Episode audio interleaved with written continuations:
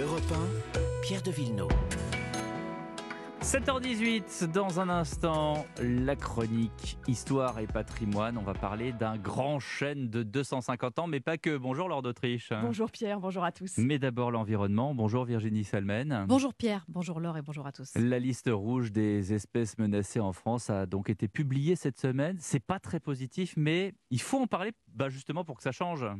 Oui, je ne sais pas si vous connaissez le chardonneret, ce petit oiseau plus petit qu'un moineau, à la tête rouge foncé, avec des plumes jaunes, noires et blanches sur les ailes, magnifiques quand il les déploie. Eh bien, ce chardonneret, c'est l'exemple même des espèces pour lesquelles les scientifiques s'inquiètent. 32% des oiseaux nicheurs comme celui-là sont menacés de disparition. C'est plus d'un tiers. Si on prend le total des espèces que les chercheurs surveillent depuis 13 ans précisément, oiseaux, poissons, mammifères et plantes, eh bien, 20%, 20% des espèces sont désormais menacées en France. C'est vrai en métropole, c'est encore plus criant en Outre-mer, en Polynésie ou à Mayotte. Et ce qui est assez préoccupant, c'est que malgré les mesures de protection, ça augmente plus vite encore que, que, ce que pensaient les scientifiques. Alors il y a aussi quelques bonnes nouvelles, des espèces qui ont pu être sauvées ces dernières années. Florian Kirchner de l'UICN, l'Union nationale pour la conservation de la nature, nous donne quelques exemples. La loutre, par exemple, c'est un animal qui était extrêmement menacé il y a encore 50 ans en France. Et grâce à sa protection, grâce à l'amélioration de la qualité des cours d'eau, grâce à l'action des associations sur le terrain, on a pu petit à petit sauver cet animal. Et la loutre est aujourd'hui en, en, reconquête de tous les espaces qu'elle occupait autrefois. Elle revient dans les rivières. Elle n'est plus menacée aujourd'hui en France. Un autre exemple, c'est celui du bouquetin des Alpes. Le bouquetin avait disparu des Alpes françaises et il a pu faire son retour grâce à sa protection et grâce à la création de parcs nationaux dans les Alpes françaises. Donc il est revenu spontanément depuis les Alpes italiennes et ensuite on a hâté son retour en faisant des réintroductions. Peut-être un troisième exemple, chez les oiseaux, le vautour moine avait disparu des cieux de France pendant un siècle.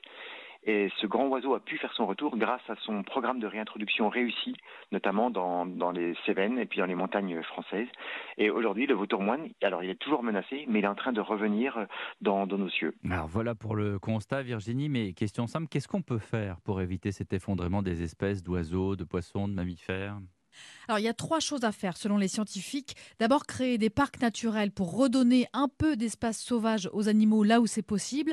De manière générale, c'est facile à dire, hein, mais éviter que la température ne monte trop sur Terre, donc lutter contre le réchauffement climatique, c'est une des priorités. Et puis, lutter aussi contre les pressions de l'homme. Florian Kirchner nous explique comment. Quand on parle de l'artificialisation du territoire, il faut bien sûr continuer à répondre à nos besoins, mais sans étaler uniquement nos constructions. Aujourd'hui, l'artificialisation progresse plus vite que la population française ça veut dire qu'on détruit la nature en fait plus rapidement que la croissance de notre population. Donc ça veut dire qu'il faut réguler en fait l'extension des zones commerciales pour produire uniquement des surfaces dont on a besoin. Et il ne faut pas euh, nécessairement faire des extensions de grands projets comme des aéroports ou si leur utilité n'est pas au rendez-vous.